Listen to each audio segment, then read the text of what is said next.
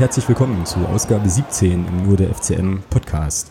Heute gewissermaßen mit einer Sondersendung, ähm, weil wir uns überlegt haben, dass wir die Länderspielpause und das punktspielfreie Wochenende ja durchaus dazu nutzen können, mal über ein Thema zu sprechen, was im Podcast immer mal wieder auch anklang und auch Thema war ähm, und jetzt vielleicht einfach ja durch die Länderspielpause mal so ein bisschen Raum bekommen kann. Ähm, bevor ich kundtue, was das für ein Thema sein wird, sage ich erstmal Hallo an den Thomas. Hallo Alex. Grüße dich. Und äh, ja, dann haben wir uns ja für heute überlegt, dass wir über das Thema Medien sprechen wollen. Und ähm, haben uns dann auch überlegt, dass wir ja oft genug eigentlich über die Medien sprechen, aber es vielleicht auch Sinn machen könnte, ähm, mal mit den Medien zu reden und ähm, freuen uns also sehr, dass wir zwei Medienvertreter ja bei uns heute im Podcast haben.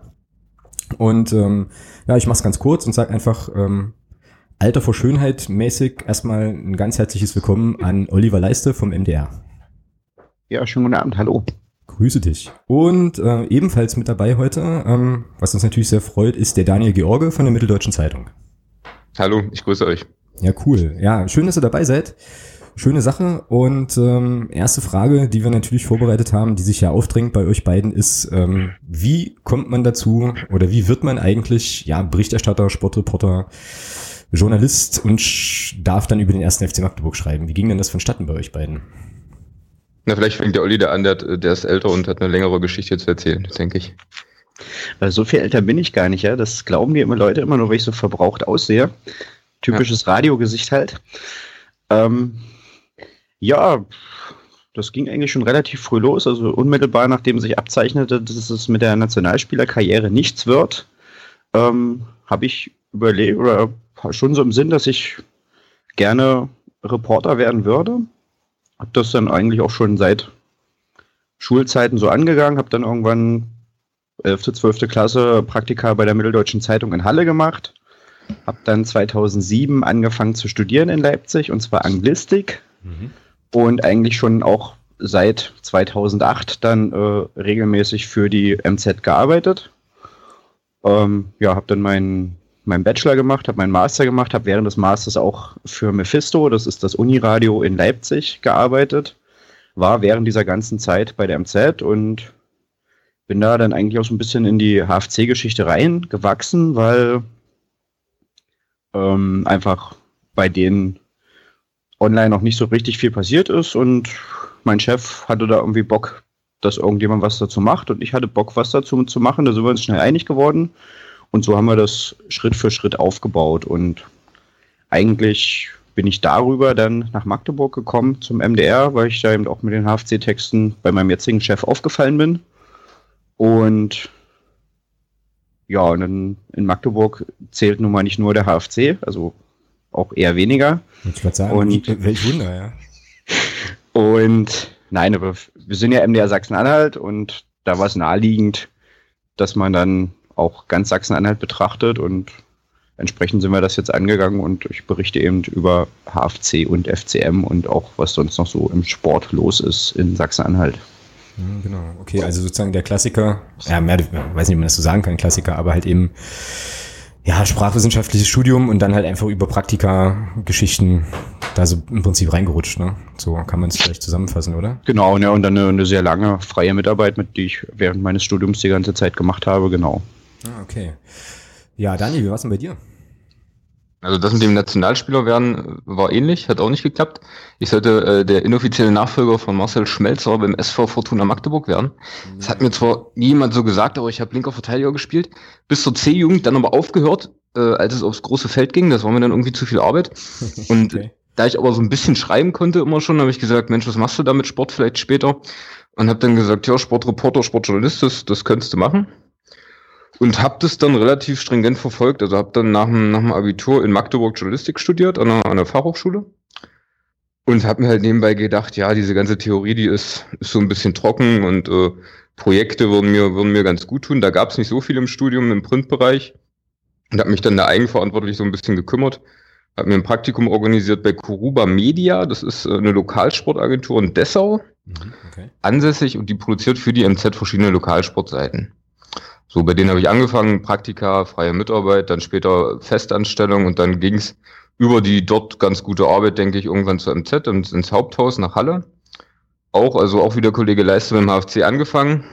Ähm, auch mit dem Kollegen Leiste übrigens letztes Jahr. Äh, HFC-Berichterstattung. Das war wirklich großartig, gerade die Auswärtsfahrten. Also durchaus legendär. Ähm, letztes Jahr wirklich für die MZ komplett HFC gemacht. Jedes Spiel, jedes Heimspiel, jedes Auswärtsspiel. Ähm, dann im Sommer war ich bei der Europameisterschaft in Frankreich. Das war auch so ein kleines Highlight, berichtet für den Dumont Verlag. Und dann danach quasi als Höhepunkt, noch höheren Höhepunkt, äh, dann die FCM-Berichterstattung so ein bisschen übernommen. Ähm, und mache jetzt auch ähnlich wie der Olli auch FCM und HFC, beides gleichzeitig so ein bisschen. Wobei der Fokus dann bei mir als Magdeburger doch irgendwo auf dem FCM liegt. Ähm, ja, und mache das jetzt seit Anfang der Saison und äh, es läuft ganz gut, denke ich.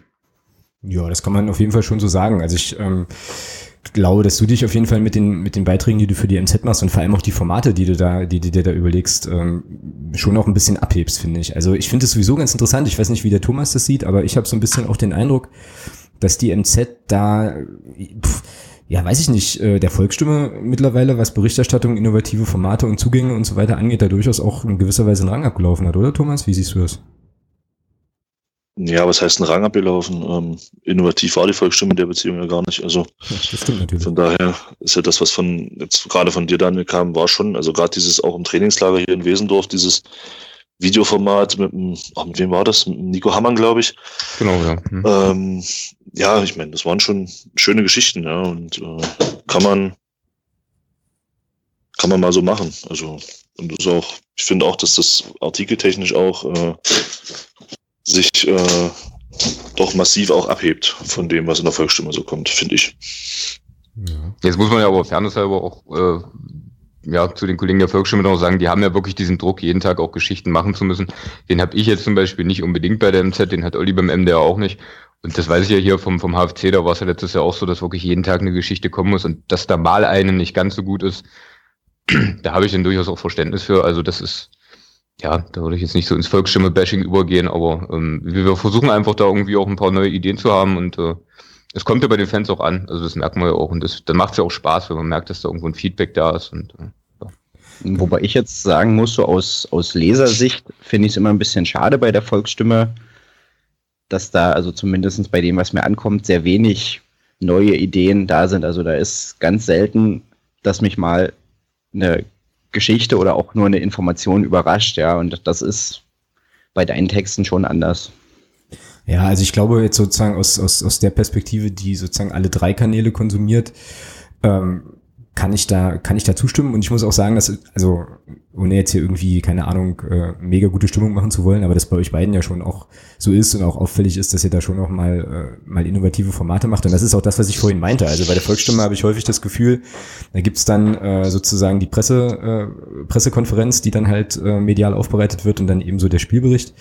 Aber ähm, ja, vielleicht ist das auch ein bisschen dem Format geschuldet, dass ihr ja auch eher im Online oder viel auch im Online-Bereich irgendwie macht, ähm, dass man halt auch noch ein paar Sachen ja, vielleicht auch anders angehen kann und so. Und was ich mich da immer frage, ist, wie ist denn das eigentlich für euch, bei euch?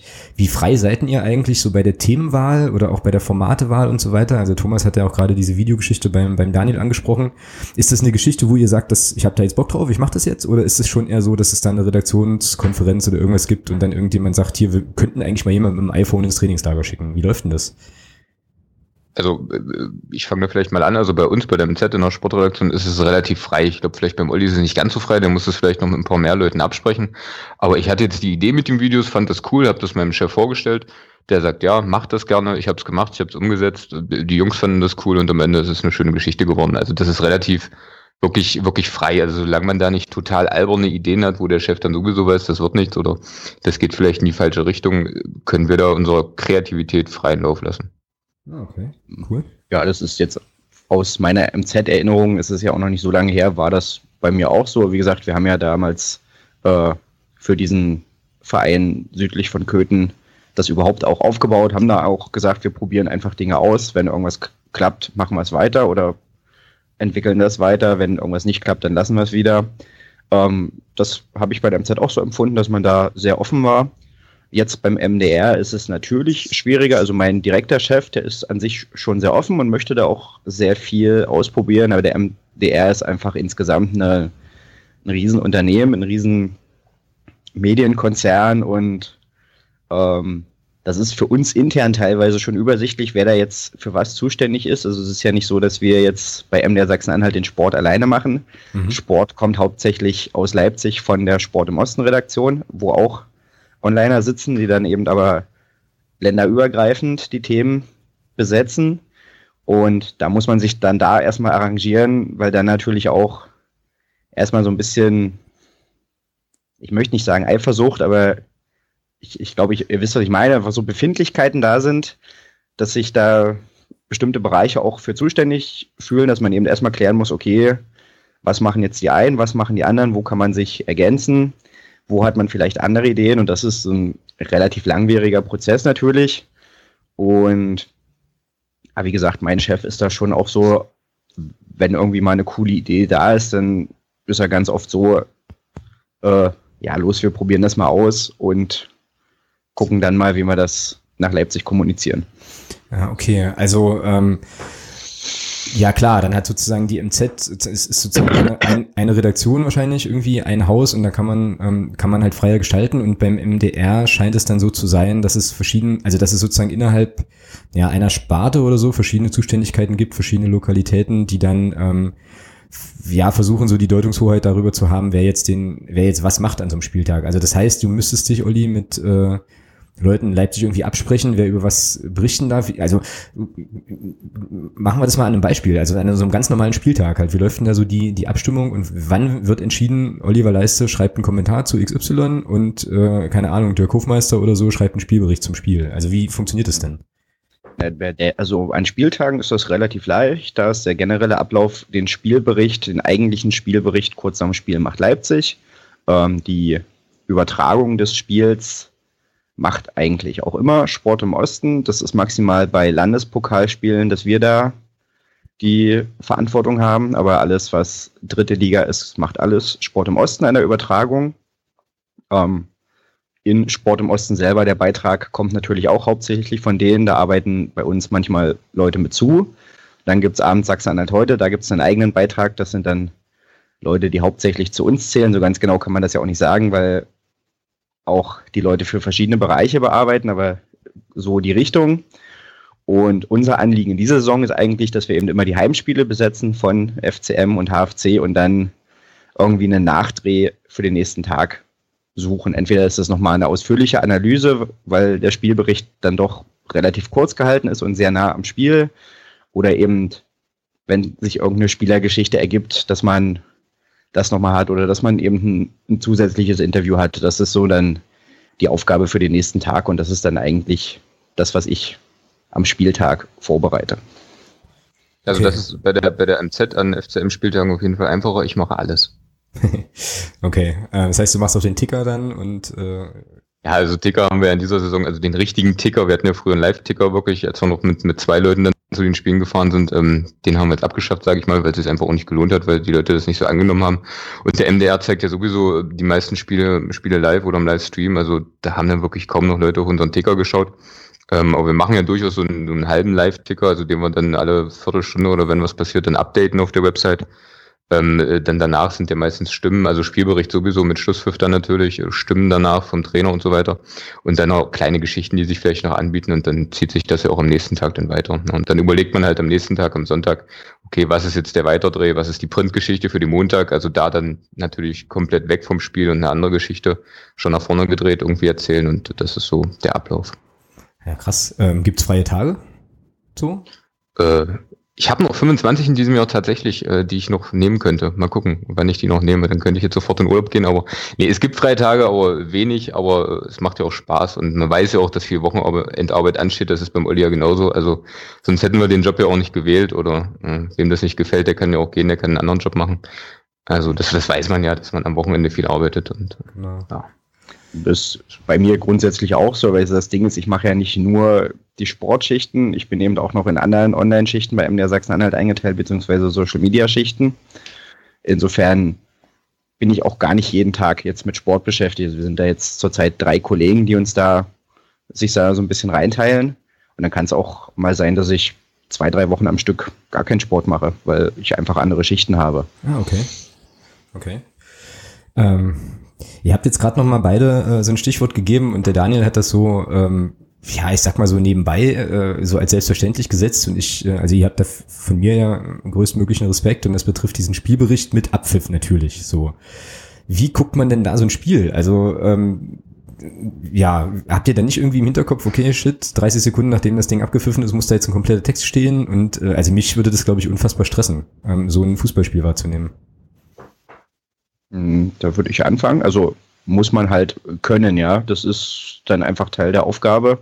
Und natürlich schaust du das Spiel anders. Also du, oder zumindest ich mache so, sehe dann relativ wenig Mittelfeldgeplänkel. Ich sehe dann, oder auch wo ich damals noch den Ticker geschrieben habe, äh, ich sehe dann vor allem die Highlights. Und fand es immer gut, wenn man irgendwie zu zweit ist, dass einer gucken kann und einer schreibt, damit man einfach, manchmal verpasst man doch was, aber meistens findet man immer jemanden auf der Pressetribüne, der einem hilft, der nochmal nach einer gelben Karte sagen kann, okay, hier war das faul, wenn man doch was verpasst hat.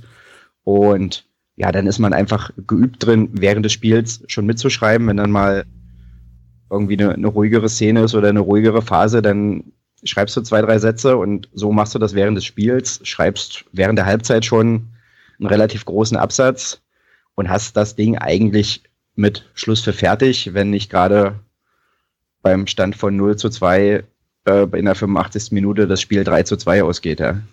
Oder äh, Timo Gebhardt in der Nachspielzeit noch zum 1 zu 1 einköpft. Solche ja, Sachen. Ja. ja, genau, okay. Nein, aber wenn ich ja vielleicht mal ansetze, also das ist einfach wirklich Routine, wie Olli schon sagt. Also wenn du das Woche für Woche machst, dann, dann kommt das einfach. Also dann, dann kannst du das irgendwann, aber natürlich solche späten Tore sind natürlich Killer. Also die, die können dann halt so einen Tenor des Textes halt nochmal komplett umschmeißen, ja, und äh, da habe ich schon so einige graue Haare bekommen aufgrund von späten Toren. Ja. Okay, und dann seid Da flucht man dann auf der Pressetribüne auf jeden Fall. Da Ja. fällt das ein oder andere Schimpfwort. das glaube ich halt. Und das, also der Text entsteht dann aber tatsächlich physisch oben, oben auf der Tribüne und dann gibt's irgendwo ein hier Senden und dann ist das Ding raus, wenn ihr euch sozusagen erhebt und in die Pressekonferenz geht, oder wie ist das? Ja, also bei uns ist es halt quasi so, dass, äh, dass wir dann meistens halt schon ins System schreiben, also entweder in das äh, System, mit dem wir halt die Website befüllen, oder halt ins äh, Printproduktionssystem, also direkt reinschreiben meistens und dann äh, ist es quasi weg mit, mit Schlusspfiff und dann kann man entspannt zur PK gehen. Ja, Genau, muss man noch dazu sagen, da sitzt dann im, in der Zentrale bei der MZ sitzt dann immer noch jemand, der das entgegennimmt und äh, endverarbeitet und dann tatsächlich online stellt. Und wenn ich das jetzt beim MDR machen würde, irgendwas live, wäre das sicherlich auch so, dass da nochmal jemand säße, der das entgegennehme, sodass dann zumindest sichergestellt ist, dass das auch sprachlich einigermaßen hinhaut, ja. Hm, Okay, also gibt's dann schon so ein Vier-Augen-Prinzip letztlich nochmal dann oder so. Ja, in jedem Fall. Ja. In der Regel schon, ja. Weil da kann ja dann durchaus, also bei Fernsehspielen zum Beispiel, äh, guckt der Kollege dann gerade bei späten Toren vielleicht am Ende, wo man es dann nicht mehr so richtig mitbekommt, da sieht er dann vielleicht, wer hat die Vorlage gegeben, was jetzt in meinem Text dann nicht drin steht. Dann kann er das noch ergänzen, solche Sachen. Einfach nochmal drüber lesen, Korrektur lesen. Das ist einfach sicherer. Okay. Ja, jetzt habe ich ja schon, habe ich euch ja schon gewaltig gelöchert, aber ich weiß natürlich, dass der Thomas auch das ein oder andere äh, sozusagen Es ist alles gut. Herzen hat. Ich höre gespannt zu. Okay. Ja, dann, äh, ja, wenn du jetzt nichts hast, dann frage ich weiter. Ich habe hier noch so, noch so diverse andere Dinge, die mich, die mich. Ja, nun mach es mal. Ich, ich bin noch am überlegen, welche Frage ich wie stelle. Ach so, also du feilst sozusagen noch, du holst die Giftpfeile schon, schon langsam vor und äh, genau, machst dann nachher die Festnagelfragen. Okay, ich verstehe, wie das hier läuft, alles klar. Äh, Wir haben, glaube ich, noch keine Phrase benutzt, oder? Also das Phrasenschwein, das Ja, ist noch nicht voll. Kommt noch. ist eine Kommt Katastrophe. noch. Ist eine Katastrophe, ne? Ja, das geht ja gar nicht. Ähm, aber das, wie gesagt, das kommt noch wieder, wie der Thomas schon sagt. Ähm, ja, Stichwort Berichterstattung nochmal. Ähm, eine Sache, die mich da immer so ein bisschen bewegt oder die uns ja auch immer bewegt, ist, wir, wir ärgern uns ja häufig auch über die Medien, ähm, wenn dann, ja, keine Ahnung, wenn dann halt mal irgendwo wieder Bengalos äh, sind oder so, oder es eine Pyroshow gibt und dann gibt's ja häufig, also ich möchte jetzt nicht sagen, dass das eure Texte sind, aber es gibt ja häufig dann eben auch so eine sehr, sehr einseitige Geschichte, wo man dann quasi Pyro, Chaoten, Randale und so weiter halt alles, halt alles in einen Topf wirft. Und was ich mich da immer frage ist, gibt es da sowas wie eine Direktive irgendwie, also so eine Art Hausmeinung, die man, die man dann bedienen sollte? Also gibt es da eine Art stillen Konsens, wenn Pyro, dann muss man das skandalisieren? Oder ist das tatsächlich auch quasi in der, äh, ja, im Ermessen desjenigen, der da, der da schreibt, wie er das darstellen will? Da würde ich wieder anfangen. Ähm, also sowohl bei der MZ in meiner Zeit dort und Auch beim MDR gibt es diese Direktive, diese Vorgabe nicht. Es hängt natürlich immer ein bisschen davon ab, ähm, wer den Text letztendlich anlegt. Also gerade bei Ausschreitungen wird gerne auf DPA-Texte zurückgegriffen. Ja, das stimmt, ja. Ähm, wo du also, liest, ist ja dann einfach auch offensichtlich, du liest überall den gleichen Text. Genau, genau. So, und ähm, wo irgendjemand bei DPA sitzt und das runterschreibt und bewertet, wobei ich da den Kollegen wahrscheinlich auch ein bisschen in den Schutz nehmen muss, weil der wahrscheinlich drei oder vier Texte an dem Tag schreibt. Das heißt, die Möglichkeiten da dann umfassend zu recherchieren sind relativ überschaubar, vor allem wenn du eben in, was weiß ich, Leipzig oder irgendwo sitzt und dann über ein Spiel in Magdeburg schreiben sollst. Das ist das eine. Ähm, das zweite ist dann, also da haben wir auch einfach unterschiedliche Sportreporter, unterschiedliche Meinungen, diese an sich in den eigentlichen Berichten nicht durchklingen lassen sollten, was aber natürlich trotzdem passiert. Und dann hängt das einfach auch gerade in dieser Online-Welt damit zusammen, da sind relativ viele Leute daran beteiligt, Texte zu bearbeiten. Das heißt, Daniel schreibt den, irgendjemand sitzt in Halle, stellt den online. Und dann hängt es ganz stark davon ab, wer das ist. Also das können einfach, da sind Online-Kollegen, die beschäftigen sich gerade am Wochenende, da ist man auch dünner besetzt, beschäftigen sich mit allem. Die beschäftigen sich mit dem Konflikt in der Ukraine, mit Kaninchen schauen, mit Fußball, mit allem. Das heißt, du hast auch da wieder nicht so viel Zeit, ähm, dich jetzt groß mit dem Thema auseinanderzusetzen und hast dann, je nachdem, wer da sitzt, mitunter auch nicht so viel Ahnung von Fußball. Dann ist es natürlich relativ leicht, okay, Pyro, dann hast du schon mal gehört, Pyro ist nicht gut, dann verpackst du das entsprechend. Ähm, stellt das auf die Seite. So, was ich dann als, wenn ich dabei war, teilweise ganz anders bewerte, was aber ein Stück weit ähm, den Arbeitsprozessen geschuldet ist. Das zweite ist natürlich, da werden wir sicherlich gleich noch ausführlicher drüber sprechen, dass sich äh, solche Sachen auch gut verkaufen, ja. Ja, genau. Und genau. Also wenn jetzt, ich da jetzt hast du gleich mal gleich mal irgendwie einhaken darf, zumindest im ersten dieser Arbeitsprozesse, das stimmt, das war auch echt ein großes, also was heißt ein Problem, aber hat dann ab und zu mal für Verwirrung gesorgt. Das haben wir zum Beispiel versucht oder versuchen das äh, zu umgehen, indem wir einfach eine Sportschicht am Wochenende auch für online einführen. Das heißt, hier sitzt jeden Samstag und jeden Sonntag einer, der Ahnung von Sport hat, der die Texte bearbeitet. Oder wir bearbeiten sie dann selber wirklich im System schon aus dem Stadion. Also so umgehen wir das einfach, was Olli gerade beschrieben hat weil wir da halt einfach auch gemerkt haben, dass es da durchaus notwendig ist, dass da jemand sitzt, der wirklich Ahnung von Sport hat. Mhm. Die Frage, die sich mir in dem Zusammenhang stellt, weil du das Thema DPA angesprochen hast, das ist ja, ähm, ich ärgere mich dann immer zutiefst, weil du, weil du gerade sagst, ähm, dass man dann auch häufig die gleichen Texte liest. Das ist ja tatsächlich so. Und ähm, ich frage mich dann immer, A, wo bleibt die mediale Vielfalt, wenn man, wenn man irgendwas übernimmt, was irgendwo einer schreibt, der nicht mal vor Ort ist? Und das halt auch als, als, ähm, als Magazin oder als Online-Seite dann halt auch so eins zu eins übernimmt, ohne da halt selber ein Stück weit zu recherchieren. Also ich, ich vergleiche das mal, Daniel, du hast vorhin gesagt, du warst in Frankreich bei der EM. Da gab es ja beim Spiel von Kroatien diesen, diesen, diesen Vorfall, wo die die Bengalos da aufs Spielfeld geworfen haben. Ich weiß nicht mehr, gegen wen das war. Mhm. Und ähm, dazu gab es dann zwei Tage später im ZDF abends eine sehr, sehr interessante Dokumentation, die auch mit vielen Hintergrundinformationen aufgewartet hat und ähm, gerade zu dem Thema, was da eben auch zwischen den Leuten und, und äh, mit dem Verband und Korruption und alles. Also das war sehr gut aufbereitet. Man musste natürlich ein Stück weit recherchieren. Das, das fehlt mir so ein bisschen, gerade in diesen, gerade in diesen Punkten, wenn es um solche Sachen geht wie bengalische Fackeln etc. Ich habe ich hab da noch ganz, ganz in Erinnerung Reinhold Beckmann bei einem Auftritt äh, in, in irgendeiner Talkshow wo er sich hinstellt und ein Bengalo an eine Jacke hält und die Jacke fängt an zu brennen und die, ja, das ist, das sind bengalische Fackeln. Ja, na klar. Und das sind so die Sachen, wo ich mir sage, da ärgere ich mich zutiefst drüber. Warum recherchiert man da nicht sauber? Ja, warum wird da irgendwas übernommen? Jetzt schnell rein damit, schnell online stellen, damit wir äh, Klicks bekommen. Das kann es doch nicht sein. Ja, also was so ein bisschen die Frage aufwirft, so nach der ganzen journalistischen, also weiß nicht, ob es so einen Begriff gibt, aber so ist eine journalistische Sorgfalt oder auch eine, ja, eine Verantwortung, da halt nichts rauszuhauen, was so, was so arg tendenziös ist, oder? Ich glaube, darauf willst du hinaus, oder? Ja, genau, darum geht's mir. Na, vor allem auch, dass man, es sagt doch niemand was, wenn jetzt so ein, so ein Artikel zu so einem Thema vielleicht auch einen Tag später kommt, aber der ist eben sauber recherchiert und da stehen immer doch Sachen drin, die stimmen. Also mir persönlich fällt da noch Jetzt kommt schon die nächste Frage, aber die hebe ich mir dann auf. Jetzt, mir fällt da spontan das Spiel Münster ein, was da Ja, hinterher gelaufen ist. Aber da kommen wir gleich drauf. Das müssen wir nochmal getrennt Und, machen, glaube ich. Ja.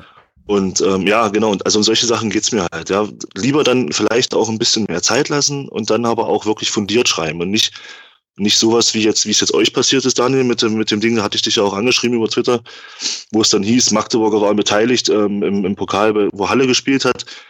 Zwei Stunden später kam wieder ein Pressebericht, zwei Stunden, nochmal zwei Stunden später wieder der nächste, wo man alles nochmal komplett neu geschrieben hat.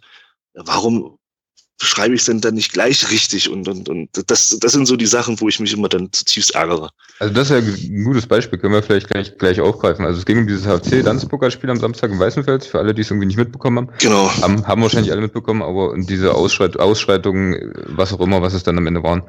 Ähm, und da hatten wir dann relativ schnell einen Kollegen vor Ort natürlich beim Spiel und ähm, der hatte natürlich auch durchtelefoniert, hat dann durchgegeben, ja, okay, ähm, Augenzeugen berichten, es waren FCM-Fans, es waren BFC Dynamo-Anhänger und äh, Ausschreitungen, Randale mit HFC-Fans. So, äh, hatte sich natürlich darauf verlassen und die haben es die Kollegen dann direkt in die Überschrift äh, genommen als faktisch. Das war natürlich nicht richtig, hätte man nicht machen sollen. Und deswegen natürlich am Tag danach nochmal die saubere Recherche, ähm, wer war es denn wirklich und so weiter.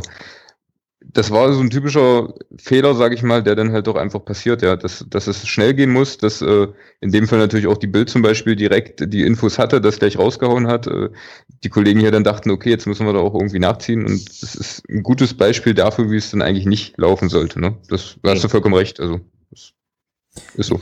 Mhm, Da ist so meine Frage dann, weil du es auch gerade schon mal angetickt hast. Also geht's da tatsächlich um, oder andersrum, also dann ist scheinbar der Zugzwang, schnell, schnell einen Text parat zu haben, ähm, ja größer als sozusagen die Sorgfalt zu sagen, okay, wir checken das jetzt noch drei, vier, fünf Mal. Also mir kommt das so ein bisschen so vor, als fühlte man sich genötigt, schnell was zu bringen, weil alle anderen auch was bringen. So und wäre, Ja, ich, also ich ja, bin so natürlich da, da der falsche Ansprechpartner, um die generelle Strategie der MZ zu erklären, aber aus meiner Sicht, ähm, äh, natürlich geht es um Reichweite, natürlich geht es um Klicks heutzutage, da müssen wir uns ja nichts vormachen. Also bei allen äh, Medien, die dann irgendwie Geld verdienen wollen, da geht es in erster Linie leider um Klicks, ja, weil natürlich immer die Frage ist, wie viel sind Leute bereit, irgendwie dafür zu bezahlen und es ist natürlich momentan einfach nicht so, dass Leute für guten Journalismus so gutes Geld bezahlen, wie man damit Klicks verdienen kann. Also das, das ist einfach nicht so. Da muss sich Olli jetzt zum Beispiel keine Sorgen machen beim öffentlich-rechtlichen Rundfunk, da ist das noch ein bisschen anders. Ne? Ähm, Genau. Aber natürlich geht's auch um Klicks und natürlich bleiben da, bleibt da das Vier-Augen-Prinzip oder was weiß ich, manchmal auf der Strecke. Also das, das ist so, das muss man nicht gut finden, das ist auch nicht gut, das ist eine schlechte Entwicklung, aber da geht's auch irgendwo drum. Leider vielleicht, ja. Aber da geht's ja auch nicht umsonst drum. Also es kommt ja immer auch darauf an, was die Rezipienten wollen, ja, und das muss man dann irgendwie befriedigen. Also ich so ein bisschen Also wenn ich, wenn ich da mal noch mit einsteigen darf, ich meine, das merkt ihr ja nicht nur beim Fußball, das ist ja eine, eine Generell, generelle klar. Ent Entwicklung, wenn irgendwas passiert und du hast eigentlich kaum Informationen und ich, so stelle ich es mir eigentlich auch bei der Geschichte im Weißenfels vor. Also ich glaube, ich habe das Spiel im Stream geguckt und habe mitgekriegt, da ist irgendwas, da ist ein bisschen Gerenne und da hauen sich ein paar. Ich glaube, das war die grundlegende äh, Information, die der Kollege da auch hatte. Sicherlich hat er da irgendwie nachgefragt, aber ähm, und das hast du aber auch, was weiß ich, wenn irgendwelche Salafisten festgenommen wurden, wenn irgendwelch, irgendwo was explodiert. Es wären erstmal eigentlich nur der Fakt, es ist was passiert und dann wird sofort versucht, da irgendwas Informationen bereitzustellen. Das ist, finde ich, auch ganz oft nicht gut. Und dann merkt ihr ja selber, wie sich so ein Thema dann im Laufe der Zeit entwickelt, wie sich dann von der ursprünglichen, ich nenne es mal Vermutung, äh, das mitunter ziemlich weit weg bewegt und am Ende was völlig anderes rauskommt, als das, wonach es im ersten Moment aussah.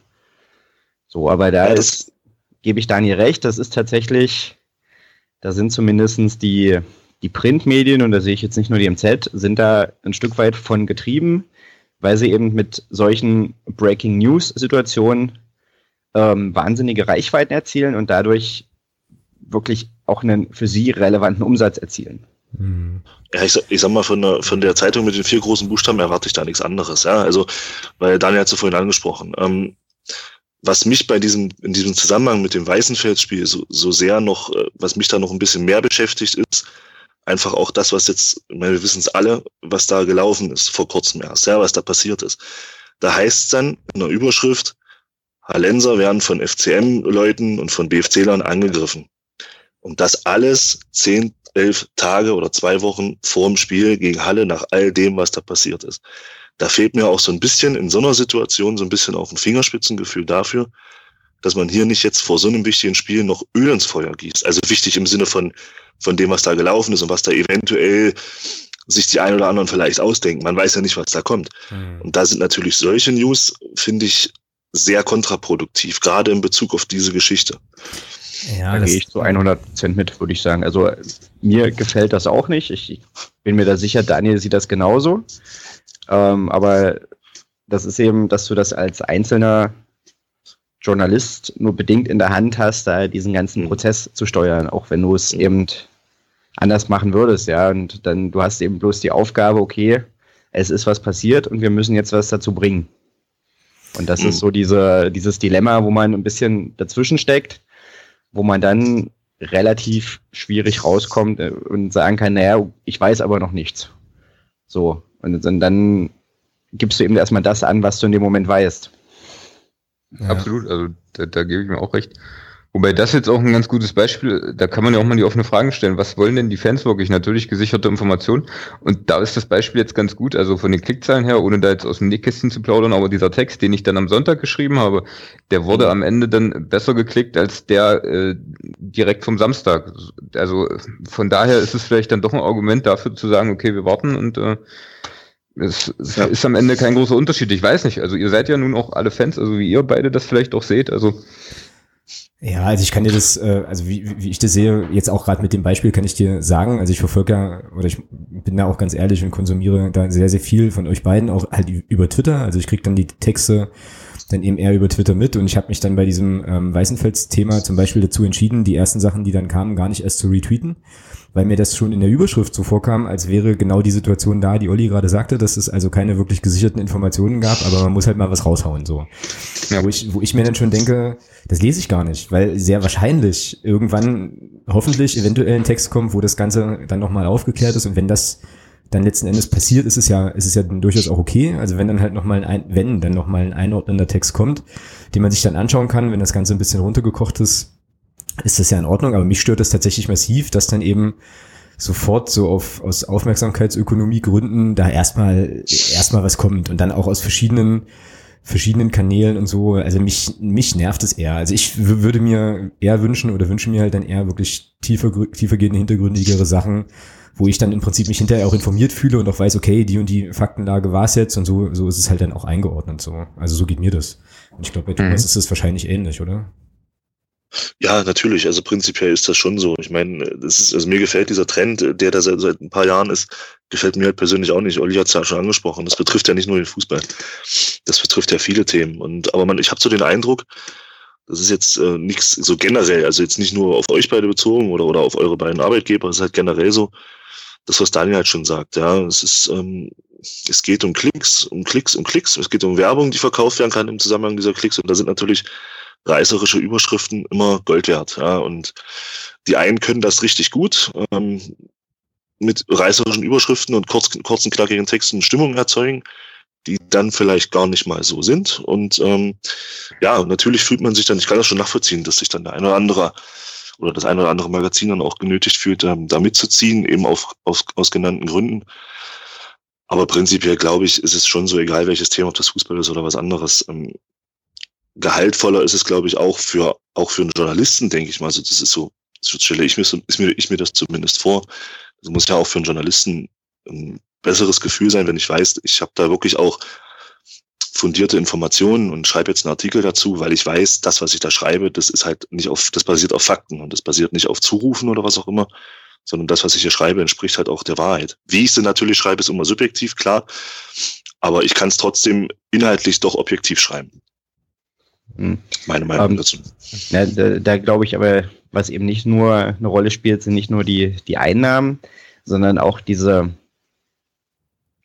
ähm, Allverfügbarkeit von Informationen. Ja, also es ist ja, wenn jetzt, selbst wenn die MZ und selbst die Bild das nicht gemacht hätten in Weißenfels, bleiben wir bei dem Beispiel, dann kriegst du es über irgendwelche Fanseiten mit und dann verbreitet sich da ja noch viel falschere Informationen. Insofern bist du auch von der Stelle getrieben, weil einfach ziemlich viele Informationen ähm, einfach sofort erstmal verfügbar sind oder teilweise Gerüchte verfügbar sind, die sich dann aber verbreiten. Und ganz viele Leute ähm, bekommen, glaube ich, nur die erste Welle mit, eben das, was kurz nach dem Ereignis passiert und klinken sich dann eigentlich aus.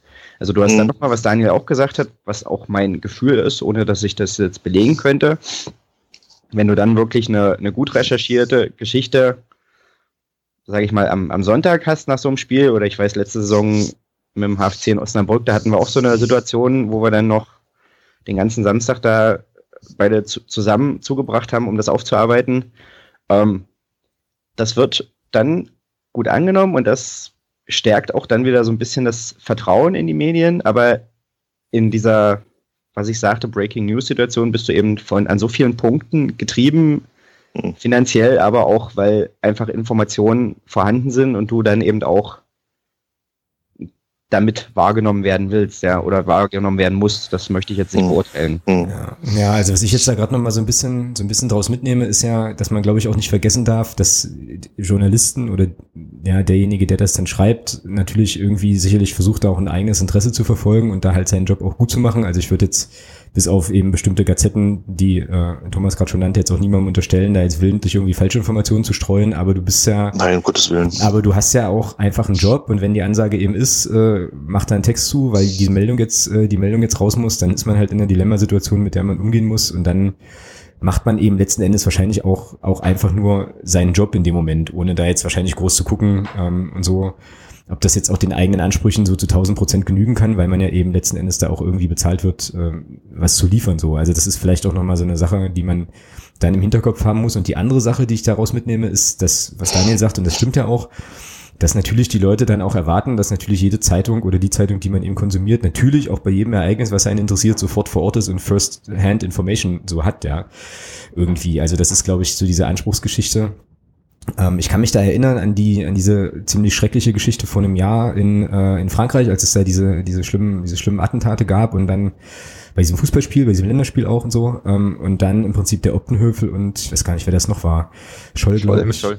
Ja. Dann sozusagen die Nacht durchmoderiert haben und irgendwann gab es dann auch nochmal so einen Kommentar und einen Text, wo dann auch deutlich wurde, dass die halt auch sozusagen keine gesicherten Informationen hatten und für die das auch eine richtig beschissene Situation war, das irgendwie zu moderieren und zu gestalten wo dann nochmal so deutlich wurde, dass, dass, dass der Anspruch ja wahrscheinlich auch gar nicht zu halten ist. Also sofort immer auf der Höhe der Zeit zu sein, so, sondern ja, weiß ich nicht, da eben auch sicherlich selber erstmal sortieren und einordnen zu müssen. Also man kann da, glaube ich, auch nicht immer Böswilligkeit unterstellen. Das ist ja eigentlich das, was ich sagen will. So. Ja, Wobei in also, dem Fall, war der, Daniel? In ja, dem Fall war es ja noch ein bisschen anders, dass ja da einfach eigentlich die, die Erwartung wäre, dass die Fußballübertragung jetzt abgebrochen wird, ja, und man eben sofort in den, in den Krisenbericht geht. Und da ist genau. es dann einfach so, gerade bei einem ähm, Tanker wie den ARD-Anstalten, dann brauchst du einfach erstmal eine Weile, bis da die Entscheidungen getroffen sind, bis dann die Leute auf den Positionen sind, damit du dann übergeben kannst. Deswegen war damals, zumindest war das so mein Eindruck, die Entscheidung, dass sie die dann eben da so ein bisschen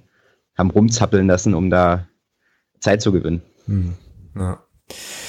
Ja. ja, was ich einfach nur sagen würde, wir müssen uns nicht vormachen. Natürlich möchte jeder Journalist, auch Sportjournalist, der irgendwie einen Anspruch an sich selbst hat, lieber irgendwelche großen äh, Reportagen oder große Geschichten schreiben, anstatt äh, nur so schnelle Informationen. Aber im besten Fall, was wir natürlich versuchen, was ich dann natürlich auch versuche und der Olli denke ich mal auch, auf der einen Seite die schnellen Nachrichten, natürlich alles gesichert, ähm, soweit es geht natürlich, und dann aber wirklich viel versuchen, so Hintergrundstories zu machen, die Leute zu beleuchten, äh, Personalities zu machen, sowas dann halt wirklich auch, aber dieses ganze News-Thema so gut wie es geht abzuarbeiten, einfach weil es einfach nicht ohne geht. Also mhm, weil es halt zum Geschäft gehört, letztlich. Es gehört einfach dazu, du musst es mitbedienen, du kannst es scheiße finden, auch irgendwelche Überschriften, die nur darauf abzielen, auf Clickbait dann wirklich, dass der Text geklickt wird, das kannst du gerne scheiße finden. Finde ich auch. Also sage ich auch ganz ehrlich, ja. Ähm, aber man kann es ja auch versuchen, gut zu machen, auf einem gewissen Niveau, mit einer gewissen Qualität, ja. Also Absolut. und das versuche, versuche ich dann da immer so ein bisschen, dann dann doch noch irgendwie Seriosität reinzubringen, ja, auch wenn es natürlich wir wollen, machen uns nichts vor, wir wollen ja, dass unsere Texte gelesen werden. So, und es ist ja dann auch nachgewiesen, dass es bei bestimmten Überschriften dann besser funktioniert.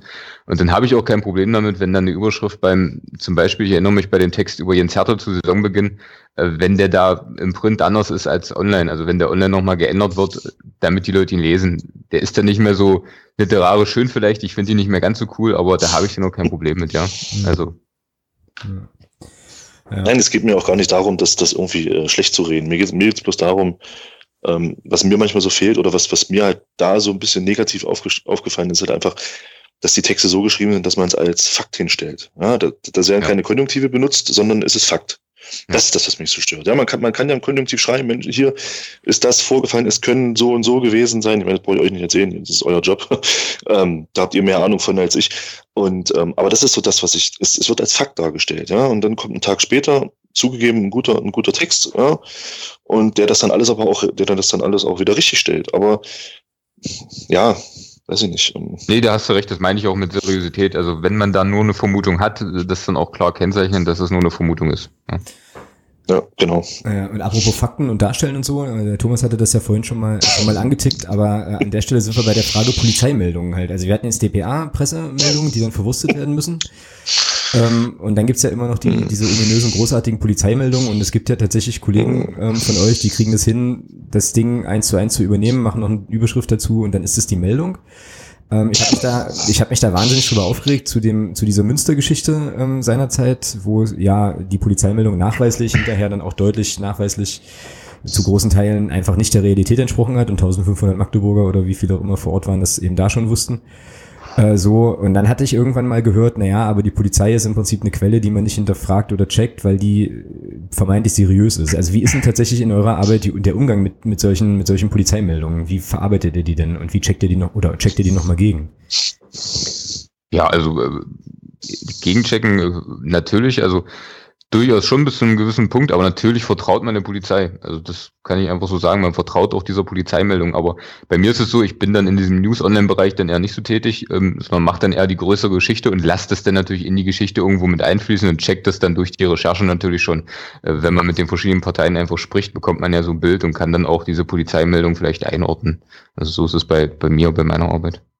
Wie ist denn das, da mal eine Frage, wie ist denn das eigentlich jetzt, das konkrete, das konkrete Beispiel Münster mal? Ähm, meine, sind ja dann auch Leute vom FCM, sind ja dann auch offizielle vor Ort, die Fanbetreuung ist vor Ort und ähm, sicherlich auch Pressevertreter habt, habt. Wenn ihr jetzt aus eurer Erfahrung heraus, ähm, habt ihr da die Möglichkeit, auch mit den Leuten dann, was weiß ich, mit der Pressevertretung vom FCM oder auch mit der Fanbetreuung dann auch in Kontakt zu treten, um sowas dann gegen zu checken sofort oder, oder besteht diese Möglichkeit nicht?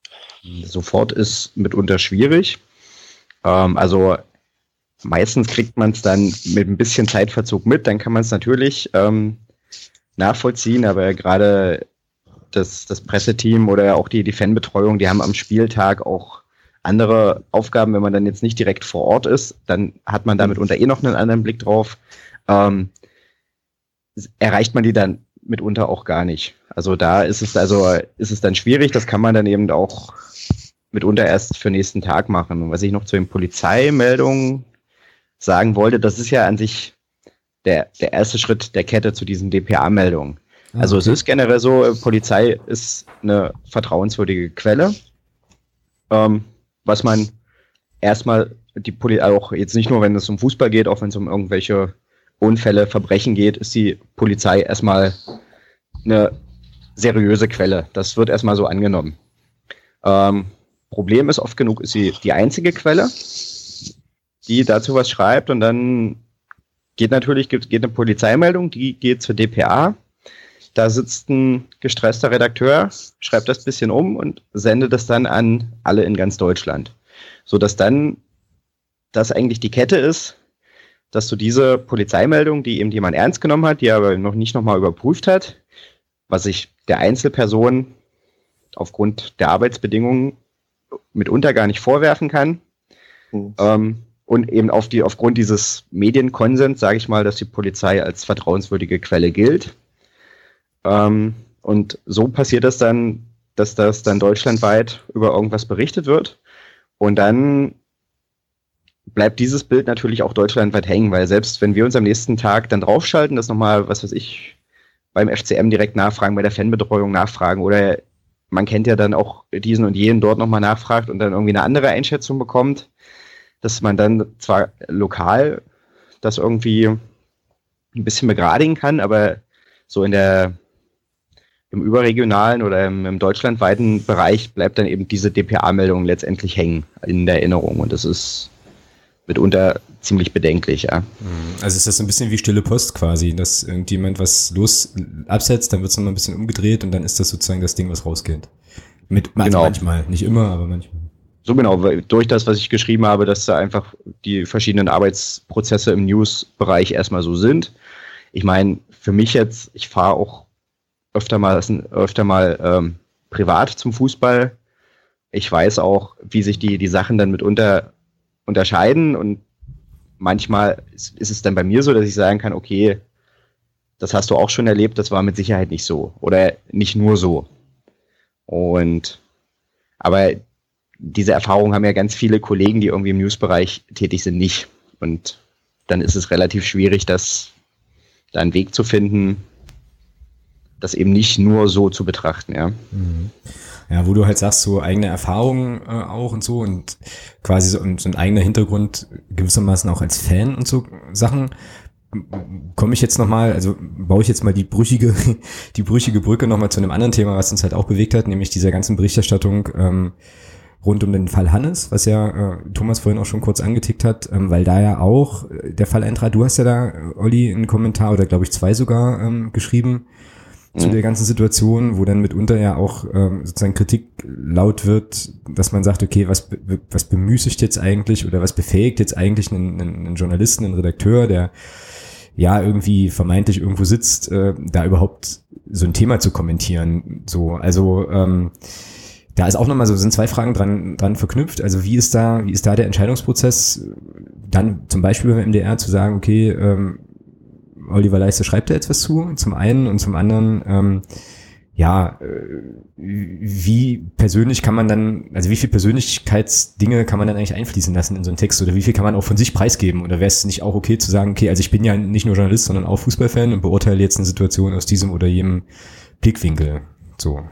Vielleicht bevor oh. Olli da was sagt, kann ich da was zu sagen? Also ähm, bei mir war es so, ich habe mich aus von dem Thema weitestgehend wirklich ferngehalten auch, weil, weil ich das einfach ganz schwierig fand. So einfach, du sagst schon, wir sind äh, Journalisten, wir sind Fußballfans, wir sind aber wirklich auch Menschen und ich fand das einfach so schlimm. Also da ist einfach ein Mensch gestorben und ja. ich habe da vielleicht doch einfach nicht die Möglichkeit zu, dann die richtigen Worte zu finden und äh, habe diesen einen Kommentar geschrieben, der dann auch wirklich gewünscht war und den ich auch äh, wo ich verstehe, dass man den machen muss vielleicht auch am Anfang, so nach dem Motto, schließt endlich Frieden, das, es reicht jetzt. Aber danach habe ich mich einfach als Mensch dann wirklich nicht mehr in der Lage gesehen, vielleicht bin ich dann auch falsch dem Job, weiß ich nicht, aber da weiter noch irgendwie dann was zu schreiben zu. Also deswegen habe ich mich da wirklich auch rausgezogen aus der Sache und habe da gesagt, da schreibe ich jetzt nichts weiter zu. Aber ich denke, das muss einfach jeder für sich selber wissen. Also der Olli hat es dann gemacht, ja. Gut, ähm, da bin ich bisschen anders, aber ich arbeite natürlich auch mehr im News-Bereich oder habe auch im Z, bei der MZ mehr im News-Bereich gearbeitet, wo man ist leider so äh, tagtäglich mit irgendwelchen Katastrophen und sehr traurigen Schicksalen beschäftigt ist. Deswegen fand ich das natürlich auch sehr traurig, aber es ist mir persönlich jetzt nicht so, so ganz nah gegangen. Ähm, dadurch ist es dann vielleicht auch leichter, das ein bisschen distanziert und zu betrachten. Ja, und in, beim, zumindest beim ersten Kommentar war es wirklich so, ich habe das mitbekommen, habe einfach auch die, die Berichterstattung mitbekommen und habe eben gedacht, irgendwas fehlt mir da, irgendwas stört nicht und das würde ich gerne äußern. Und dann bin ich zu meinem Chef gegangen, habe gesagt, hier, pass auf, ich habe eine Idee für einen Kommentar, die und die Richtung und würde da einfach gerne meine Sicht der Dinge auch darstellen, weil ich finde, dass diese Sicht in der momentanen Diskussion oder in der momentanen Berichterstattung noch nicht vorhanden ist. Mhm. Dann war das relativ schnell, dann hat mein Chef gesagt, okay, dann machen wir das, schreibt den Kommentar und dann gucken wir uns den an. Okay, und damit, hast, ja, und damit hast du dich natürlich aber auch, also schon ja auch irgendwo exponiert. Ne? Ich meine, da steht da dein Name äh, drunter und dann ist dieses Ding in der Welt. Also wie waren denn da so die Reaktionen und äh, ja, dein, dein Umgang dann letzten Endes damit? Oder kannst du das tatsächlich auf so einer professionellen Ebene dann belassen, zu sagen, okay, das war jetzt mein, mein Arbeitsnachweis, mein Stück Arbeit. Und wenn das Leute jetzt doof finden, dann finden die halt den, den Text doof, aber mich ja als Menschen nicht oder so. Also wie geht, wie macht man das? Mm. Die Reaktionen waren im Großen und Ganzen ziemlich gut. Also ich habe auch von anderen Kommentaren gehört, was weiß ich, aus der Volksstimme oder von ganz vielen Medien, die da auch äh, zerrissen wurden. Ich glaube, im, im, letzten hier euer Ultraheft ähm, wurde das auch nochmal aufgegriffen. Also das hatte ich, den Text habe ich noch nicht gelesen, ich habe bloß so den Tenor mal erzählt bekommen von diesem Text. Und wo verschiedene Kommentare zu dem Thema kritisiert wurden. Meiner ist äh, erstmal da nicht drin aufgetaucht, was ich jetzt als kann sein, dass er nicht, nicht wahrgenommen wurde, was ich mir nicht vorstellen kann, weil ich aus dem Magdeburger Umfeld relativ viele Reaktionen bekommen habe. Und insofern glaube ich schon, dass er angekommen ist. Und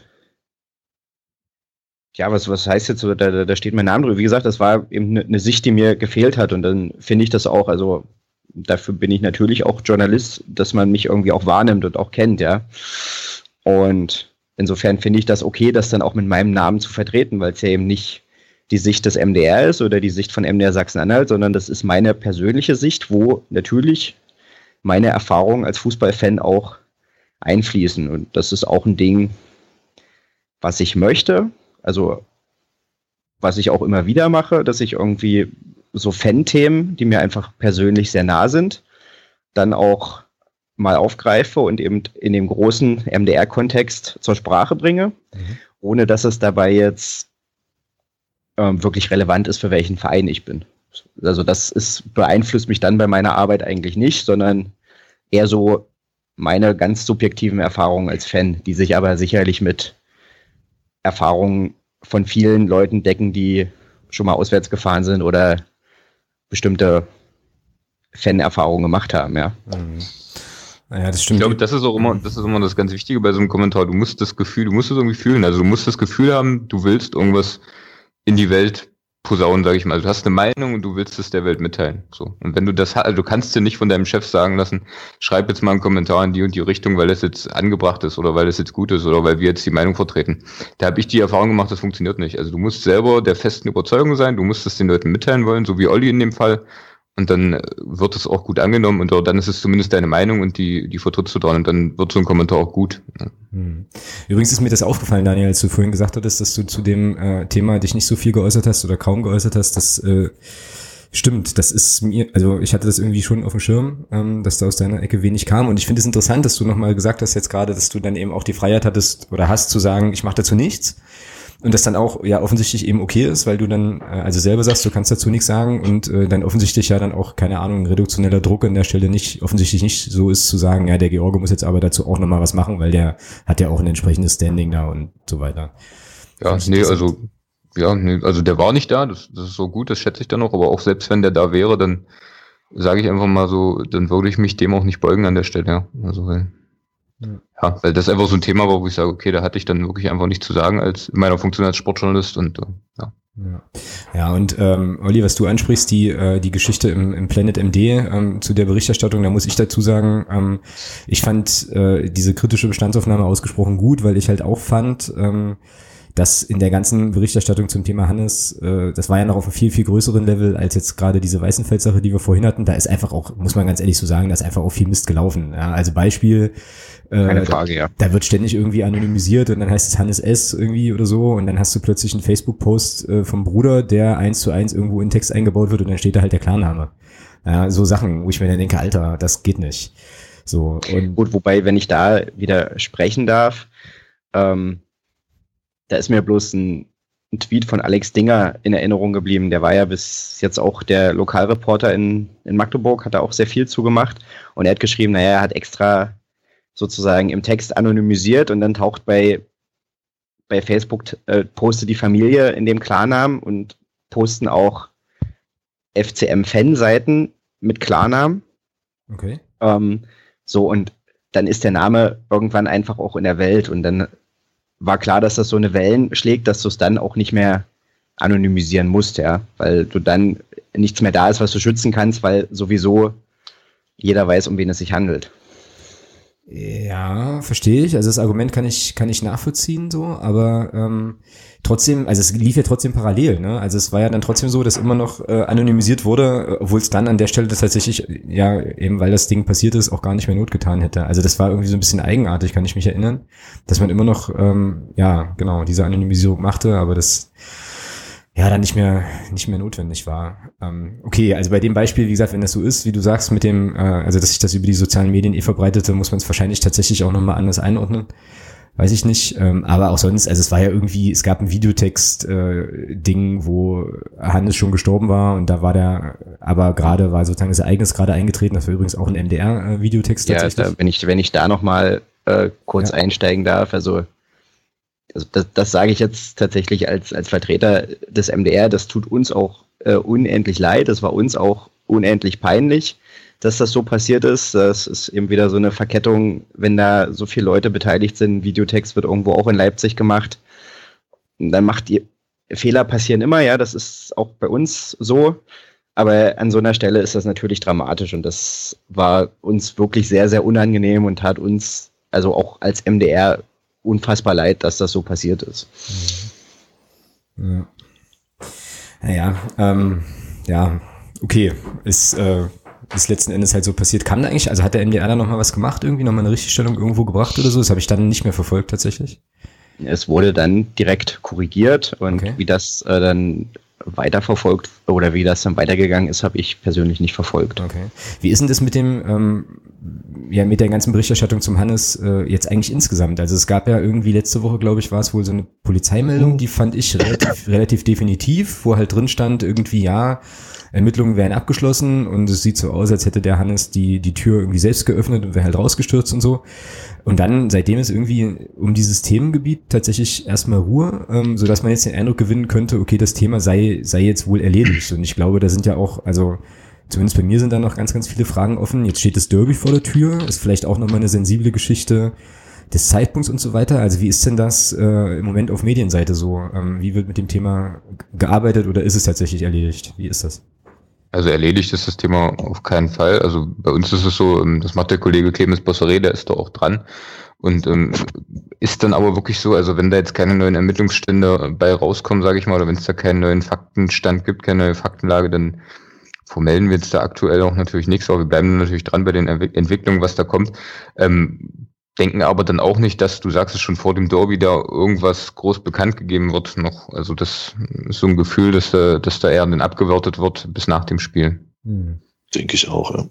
Das, das Gefühl haben wir auch. Also wir haben auch einen Kollegen, der da regelmäßig nachfragt, ob es da irgendwas Neues gibt, aber wir sind uns auch relativ sicher, dass vorm Spiel da jetzt nichts mehr passieren wird. Also ich finde das, also wenn ich das nochmal persönlich äh, einwerfen darf, äh, auch gut, dass da jetzt mal ein bisschen Ruhe einkehrt. Also ja, keine Frage. Äh, ja. Nicht nur für die Öffentlichkeit, sondern auch vielleicht für die Familie. Das ist ja auch, auch immer so ein Thema, wenn das immer hochkocht. Also ich glaube, so wie es jetzt ist, äh, wir warten alle auf neue Fakten, so ist es, glaube ich, aktuell ganz gut für alle. Mhm, genau. Und das war ja auch in den ersten, äh, sag ich mal, äh, Tagen, dann äh, war ja das auch eine, eine Schwemme. Also es war ja dann auch eine Geschichte, ja. wo halt Ständen, das ging mir tatsächlich auch, muss ich ganz ehrlich sagen, äh, in der ganzen Art und Weise, wie es, also es war ja eh schon schlimm, aber dann ging mir das auch auf die Nerven, wie man so das Gefühl hatte, dass da minütlich irgendein Update kommt und jetzt ist halt noch die 131. Kerze angezündet und so, also so ein bisschen überspitzt. Ja. Ähm, das war, war zu viel und ich führe das jetzt vielleicht auch auf das zurück, was ihr vorhin schon mal kurz angetickt hatte, dass da offensichtlich ja, man das Gefühl hatte, man muss da so ein bisschen Live-Ticker-mäßig minutiös fast, fast berichten. Und ich finde es auch so, ähm, und deswegen war das für mich nochmal gut zu hören jetzt von euch, dass das also äh, im Moment jetzt erstmal da erstmal Ruhe ist, aber eben das ganze Thema halt im Hintergrund noch weiter verfolgt wird, weil wie gesagt, es sind noch so viele Sachen offen, die Aufklärung Aufklärung bedürfen und auch Einordnung bedürfen, dass ich glaube, dass man da schon auch noch einiges zu machen muss. Aber ähm, ja, wahrscheinlich ist das sinnvoll, das jetzt erstmal so zu belassen an der Stelle, genau. Ja. So, jetzt gucke ich hier schon mal so ein bisschen, so ein bisschen kritisch auf die Zeit und wir werden natürlich unseren vorgegebenen Rahmen von einer Stunde ähm, wahrscheinlich auf jeden Fall sprengen. Das ist nämlich in den nächsten eine Minute und 20 Sekunden der Fall. äh, da kann ich euch nicht mal mehr verabschieden. Ähm, in der ich habe ich hab, ich, ich, ich hab morgen Spätschicht, also ich habe Zeit. Ja. Ich habe aktuell noch Spätschicht, also ich habe auch Zeit. so. Sehr gut. Sehr gut. Okay, das ist sozusagen gleich der Arbeitsnachweis. Dann sag mal, dann sag mal wo ich den Link hinschicken soll, dann, ähm, dass du ja, sozusagen deine Stunden noch abgehakt kriegst. So. Kommt in der Tat gerade eine DPA-Meldung rein, schwere Heimpleite für den SC Magdeburg. Ja, oh, ist ja auch nicht schön. Wir heute richtig schlimmste Heimpleite aller Zeiten, ja. Ernsthaft? Ja, so schlimm? 22, 37, ja. Also. Hula. Hm. Okay, Gegen Burgdorf. Also. Okay. Mit der B-Jugend gespielt, offensichtlich. Okay, ich will jetzt keinem SCM-Fan zu nahe treten, aber ja, okay. Ja, krass, äh, krasse Nummer. Aber bei krassen Nummern sind wir sozusagen auch bei der, ähm, ja, zu, zumindest zu dem großen Themenblock für mich erstmal abschließenden Frage. Ähm, was erlebt man denn so an schrägen Nummern als, äh, als Sportreporter? Also gibt es irgendwie eine Anekdote oder eine Episode, wo er sagt, also es war so, so abgefahren, da saß ich dann abends irgendwie zu Hause und hab mir so gedacht, was ist, was ist denn da jetzt gerade abgegangen? Also so skurrile Begebenheiten. Was widerfährt einem da so? Olli, du zuerst? Ich muss noch mal eine Sekunde überlegen, fang du mal an. Ja, also, passiert sehr viel. Also es ist sehr spannend. Man könnte mit Sicherheit irgendwann mal ein Buch schreiben, aber äh, ich erinnere mich noch, ich saß im Januar, jetzt sind wir leider wieder beim Hessischen Fußballclub, aber mit Ivica Banovic, einem unglaublich sympathischen Menschen im Trainingslager zusammen. Und es ging darum, dass er in seiner 20-jährigen Karriere, aus seiner 20-jährigen Karriere, die besten Trainingslager-Anekdoten erzählen sollte. Hat er dann gemacht, wir saßen anderthalb Stunden zusammen, hat die witzigsten Geschichten erzählt, also aus Bremer Zeiten mit Ailton und so weiter, kann man sich auch vorstellen, in etwa, was da so abgegangen ist. Und dann sagt er aber am Ende, ich habe schon tausend Geschichten im Kopf gehabt und er sagt, ja, aber schreiben kannst du nix. Ja, da, da würde ich dann nämlich die anderen so ein bisschen äh, in die Pfanne hauen. Und das ist bei so schrägen Anekdoten von Sportjournalisten, glaube ich, ähnlich. Also ich will da jetzt äh, keinem irgendwie zu nahe treten, weil es sind ja doch irgendwie immer Akteure beteiligt. Und äh, also in Frankreich habe ich viel Lustiges erlebt. Das kann man auch noch nachlesen bei der MZ. Äh, da habe ich Tagebuch geschrieben jeden Tag. Das war sehr witzig. Und vielleicht, was, was einfach mal lustig war, ähm, mache ich jetzt auch mal ganz äh, ganz geheim, sage ich mal, es gab mal einen Präsidenten eines Sportvereins aus Sachsen-Anhalt, das ist jetzt natürlich sehr konkret, aber ähm, der hat eine Pressekonferenz gehalten und äh, stand an einem Stehtisch. Er war nun aber nicht der größte Mensch. Er hatte einen blauen Anzug an, der Stehtisch war blau. Und dieser Mensch, 1,50 groß ungefähr, der Stehtisch 1,48 Meter groß. Sehr gut, sehr gut. Ging dann hinter den Stehtisch und gerade seine Augen mit Brille guckt noch hinter dem Stehtisch vor. Ich nenne keine Namen und vielleicht spreche ich auch mit der Arroganz eines zwei Meter langen Mannes, aber es sah unfassbar witzig aus. Und so hat er dann aber eine halbe Stunde über ein sehr ernstes Finanzthema gesprochen und die Medienvertreter ja, haben sich das Lachen verkniffen. Also das, das war sehr witzig. Ja, das war sehr lustig. Ja, krasse Nummer. Ähm, so, Herr Leister, jetzt mhm. wollen wir deine Anekdote hören. Ja, nee, also ich kann erstmal definitiv eine meiner schönsten Erinnerungen war 2012 äh, war ich in London, damals war ich ja noch für Mephisto und hatte mir das selber so ein bisschen organisiert. Das war jetzt auch nicht mit einer Akkreditierung, aber ich war am Tag der Eröffnungsfeier in London und habe eine Schalte aus dem Deutschen Haus gemacht, wo ich einfach so die Stimmung in London äh, eine Stunde vorm Beginn der Olympischen Spiele zusammengefasst habe. Und das war, das war wirklich ein großartiger Moment, fand ich einfach, was mir, wo ich mich immer wieder noch gern dran erinnere.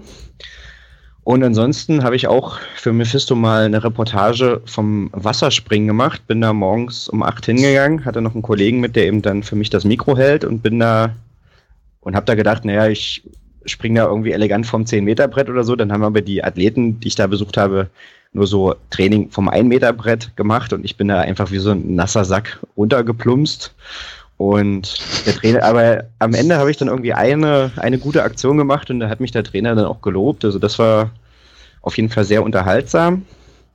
Tja, und eine, dann noch eine Geschichte. Ähm, der leidet die MZ auch heute noch immer ein bisschen drunter, kriege ich immer mal wieder unter die Nase gerieben. Es geht äh, wieder um diesen. Entschuldigung. Daniel, Daniel feiert schon jetzt, das ist sehr gut. Ja. Das Spannungsbogen ähm, aufrechterhalten, genau.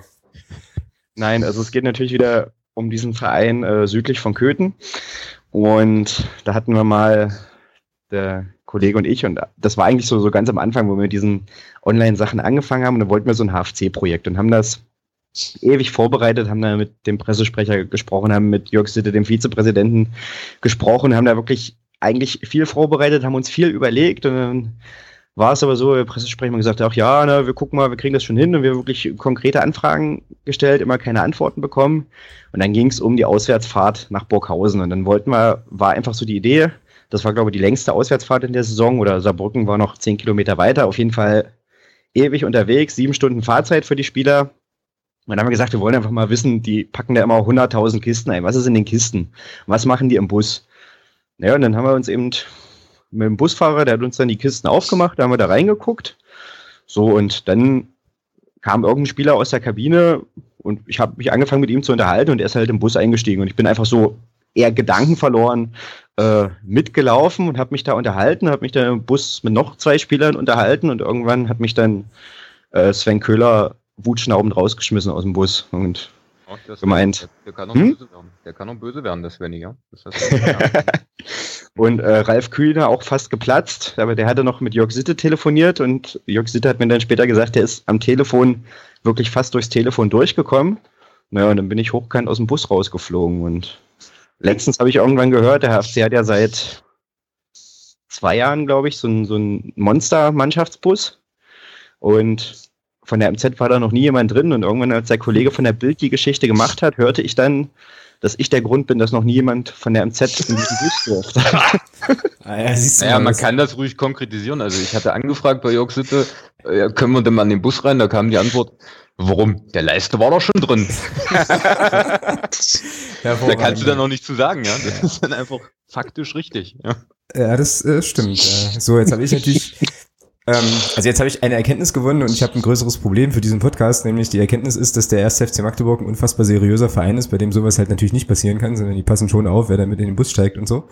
Und die zweite Sache ist, dass ich den Podcast jetzt wahrscheinlich auf 20 Minuten zusammenkürzen kann, weil ich diese ganzen HFC-Beispiele rausschneiden muss. Ähm, Was, man aber, was, was man aber auch nochmal sagen muss an der Stelle, also Ja. da du die, bei, beim Thema Medien, da musst du die Tonspur dann vielleicht von der Schleimspur trennen, aber der Kollege Norm Seidler als Pressesprecher beim FCM, der macht also ernsthaft wirklich einen guten Job, also ist da quasi eine Ein-Mann-Armee und äh, wo du vorhin freie Tage gesagt hast, also da hat er glaube ich auch nicht so viele von oder höchstens mal halbe Tage. Ähm, der macht das aber wirklich, äh, wirklich ausgezeichnet gut. Also muss man auch mal loben vielleicht an der Stelle und wo Thomas vorhin auch gesagt hat, wie ist da die Erreichbarkeit vom Pressemenschen des, des FCM, also der ist wirklich immer erreichbar und versucht da wirklich alle Wünsche zu erfüllen, also äh, das wünscht man sich bei allen Vereinen so. Ja, überragend. Also, ähm, wenn der Norman Seiler das hört, ähm, ja, hat es ja gehört, dann müssen wir es nicht nochmal kommentieren und ansonsten gehen wir es natürlich bei Gelegenheit gerne mal weiter. Wird er sicherlich auch gern hören ähm, an Genau, der und Stelle. ich muss vielleicht auch noch einschieben, dass ich ja einfach erst mich jetzt seit einem Jahr oder also seit einem Jahr so richtig, aber mehr oder weniger seit anderthalb Jahren äh, mit dem FCM beschäftige, nämlich seitdem ich bei MDR Sachsen-Anhalt bin. Und da bin ich natürlich mit der Zeit auch seriöser geworden und ähm, dann tritt man dann okay. natürlich auch anders auf.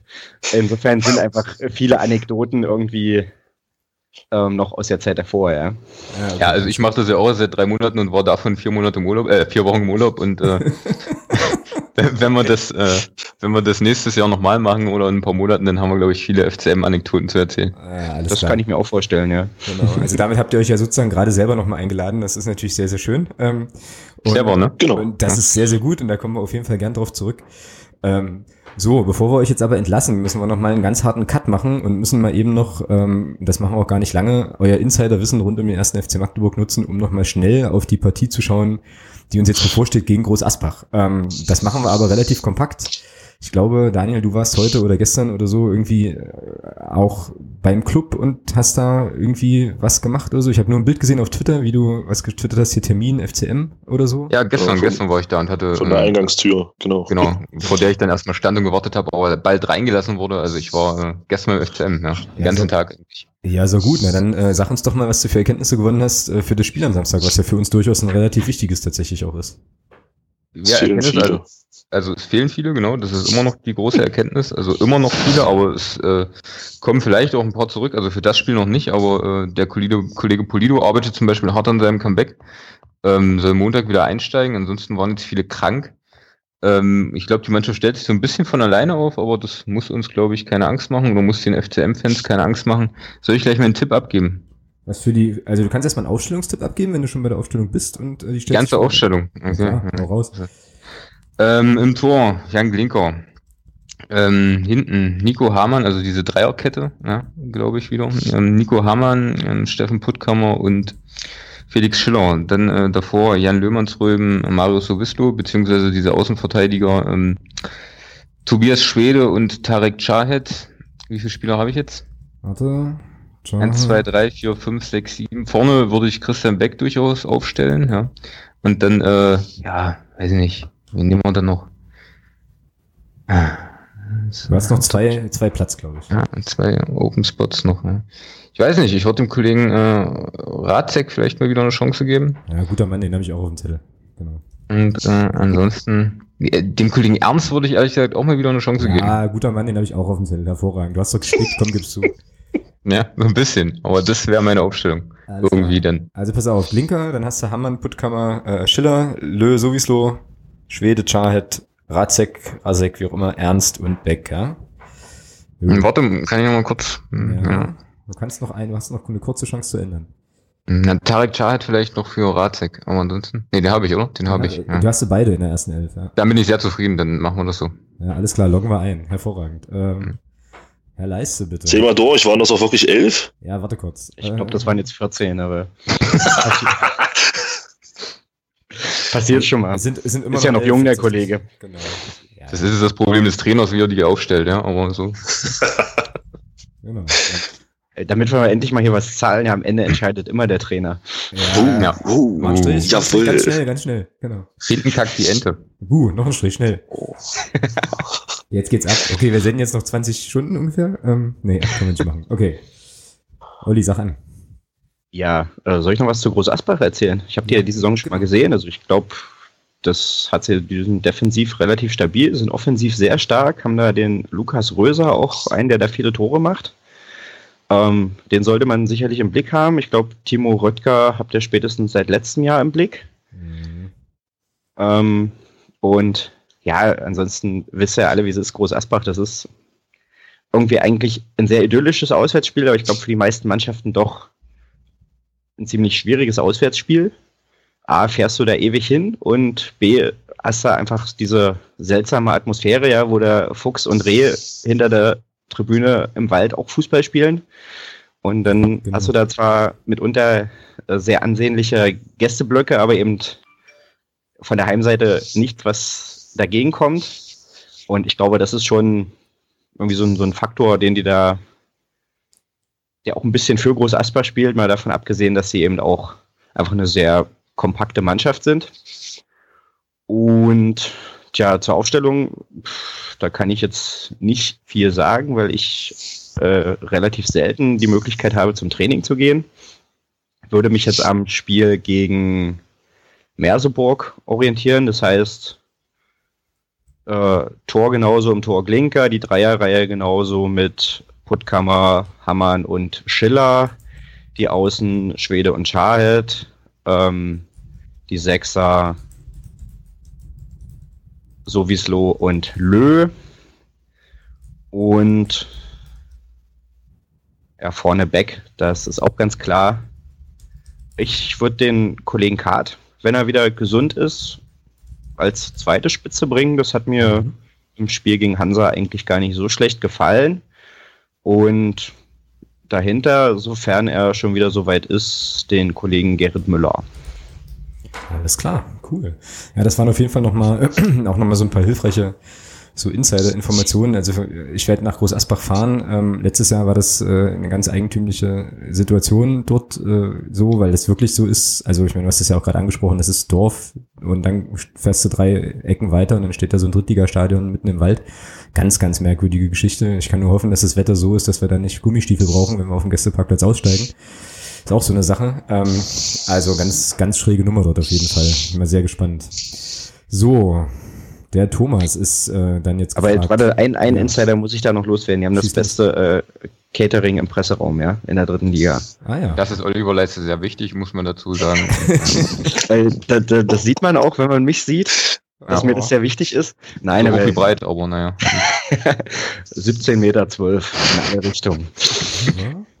Ähm, nein, aber da, da gab es irgendwie warmen Kartoffelsalat und Maultaschen. Und das ist, man stellt ja auch manchmal so vor, ja, ach, die, die gehen ja nur zum Fressen hin und so. Also man muss ganz ehrlich sagen, in den meisten Ja, Drittliga scheinbar schon. ähm, Scheinbar schon, genau. Nee, in den meisten Drittligastadien kriegst du belegte Brötchen oder vielleicht ein paar Wiener oder so. Und da war das irgendwie schon was Besonderes, wenn du dann mal da hinkommst und dann kriegst du warmen Kartoffelsalat und Maultaschen. Das ist einfach auch so eine Erinnerung, die mir von Groß Asbach geblieben ist. Das bedeutet jetzt also auch, dass die äh, MDR Sachsen-Anhalt-Redaktion jetzt schon seit Wochen darüber streitet, wen sie da hinschicken äh, darf. Und wer, wer, wer fährt, oder was? Wüsste Ich nicht, glaube, beim das MDR, da, beim MDR, da verdient man so gut, die können sich sogar die Bratwurst vorm Stadion kaufen und sind auf das Essen im Presseraum gar nicht angewiesen. Uh, Also, okay. Das ist äh, tendenziell richtig, aber deswegen freut man sich ja trotzdem, wenn es drin auch noch was gibt. Ja. Ja, genau. Ja. Das stimmt, das stimmt. Wir werden albern. Thomas, die Aufstellung. Genau. Also ich finde, erstmal hat der, da, da, hat der Olli gerade eine schöne Überschrift für den Alex geliefert. Nämlich? Warmer Kartoffelsalat mit Maultaschen. Geil. Okay. Finde ich gut. Ähm, ja, meine Aufstellung, äh, die Abwehr ist dieselbe, Torwart auch, also brauchen wir, glaube ich, nichts zu sagen. Linker Hammann, Schiller, Puttkammer. Sowieso Lö, Chahet und dann Schwede, dann Ernst und vorne Kart und Beck. Das ist so mein Tipp. Mhm. Ich denke mal, wir werden äh, den ein oder anderen Spieler, den wir gegen Merseburg gesehen haben, nicht wieder auf dem Platz sehen. Ich nenne keine Namen. Äh, ja, genau, das ist meine Aufstellung. Wieso nennst du keine Namen? Ja, weil, glaube ich, jeder weiß, wen ich meine. Es ist ein Ninja, sieht man ja auch nicht.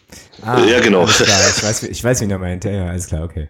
Nee, den habe ich auch gar nicht mehr auf dem Schirm. Also tatsächlich. Okay, bei mir sieht's ähm, ein bisschen anders aus. Also ich glaube, er ähm, wird wieder ein 4-2-3-1 äh, versuchen zu machen. Ähm, wobei ich dazu tatsächlich sagen muss, dass ich das jetzt völlig ins Blaue tippe und mich jetzt völlig unmöglich mache. Aber Blinker wird im Tor sein. Ähm, wir haben dann Hammann, Schiller, Puttkammer und Lukas Novi. Ist der schon wieder fit? Ist Lukas Novi wieder fit?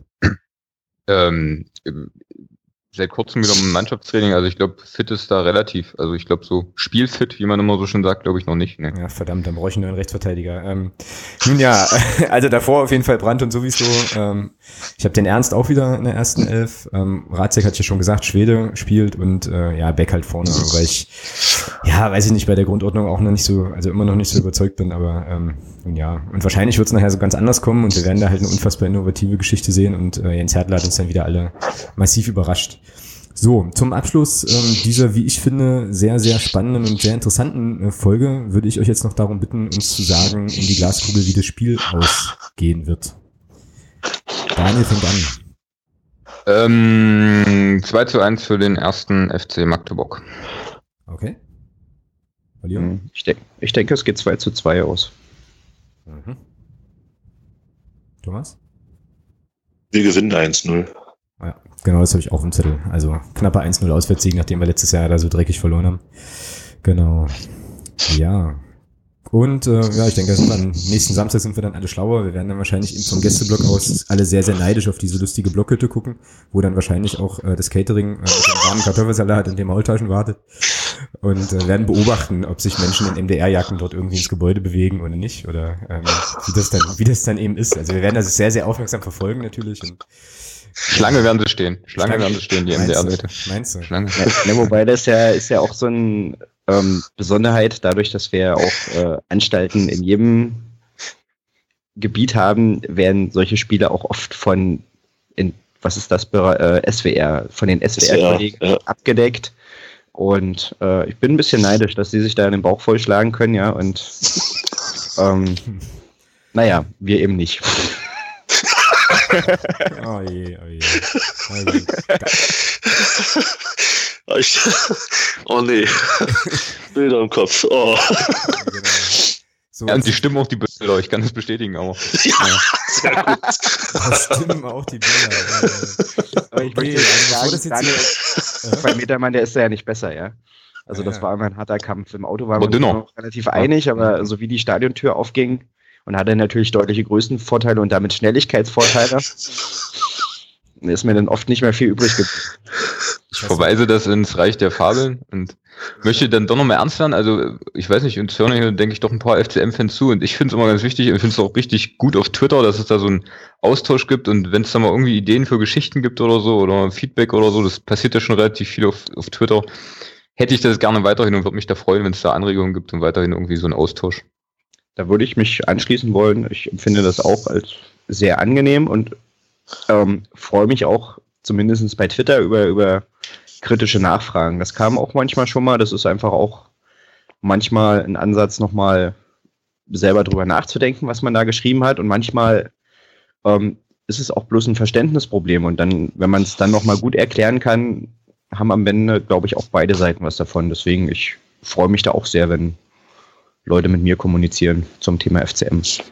Cool, ich denke, das können wir an der Stelle auch nochmal sehr, sehr stark machen. Ähm, das also auf jeden Fall zu tun und das ist ja im Prinzip auch so das Schöne an Social Media, ähm, das genau eben auch tun zu können und ähm, vielleicht ist das manchmal auch gar nicht so schlecht, wenn man ähm, eine Kritik hat oder so, die dann entsprechend an die Leute dann auch zu adressieren, an dies an dies gehört ähm, und einfach die Gelegenheit zu nutzen. Also macht das, äh, macht das ruhig. Wir werden das natürlich auch fleißig weitermachen und ähm, ja, natürlich auch weiterhin, weiterhin verfolgen, was ihr so macht, was ihr so schreibt und ähm, ja, da regelmäßig reingucken. Feedback, Stichwort Feedback. Ähm, ich denke, ja, der Thomas wird sich da anschließen. Ich würde euch auch noch eins geben. Ich möchte mich ganz, ganz herzlich bedanken ähm, dafür, dass ihr euch die Zeit genommen habt, ähm, jetzt tatsächlich eine Stunde, 20 Minuten ähm, so ein bisschen aus eurem Leben, aus eurem Arbeitsalltag auch zu erzählen. Ich fand es sehr, äh, ja, sehr erkenntnisreich. Ich habe da viel mitnehmen können. Ähm, ja, einfach vielen Dank, dass ihr da wart. Danke ja, von mir auch. Ja, genau. Und dann ähm, ja, sind wir tatsächlich mit unserer kleinen ähm, Special-Sendung für heute, denke ich, äh, am Ende gut durch. Und bevor das jetzt hier gleich äh, noch wahnsinnig eskaliert mit äh, Geschichten und gegenseitigen Battles, wer jetzt mehr Kartoffelsalat isst und so weiter, würde ich einfach sagen, ähm, ja, vielen Dank fürs Zuhören. Ähm, gebt uns gern auch Rückmeldungen ähm, zur Folge, wie es, wie ihr es gefunden habt. Kommt am Sonntag, sam am Samstag, Entschuldigung, alle nach Groß Asbach ins Stadion, unterstützt eure Mannschaft und äh, ja, wir werden das Spiel in der folgenden, in der kommenden Woche dann auswerten, ähm, eine kleine Derby-Folge auch machen und freuen uns auch schon auf jeden Fall auf die nächste Episode. In diesem Sinne, schönen Abend in die Runde und äh, ja, bis bald. Tschüss. Macht's gut. Bald. Tschüss.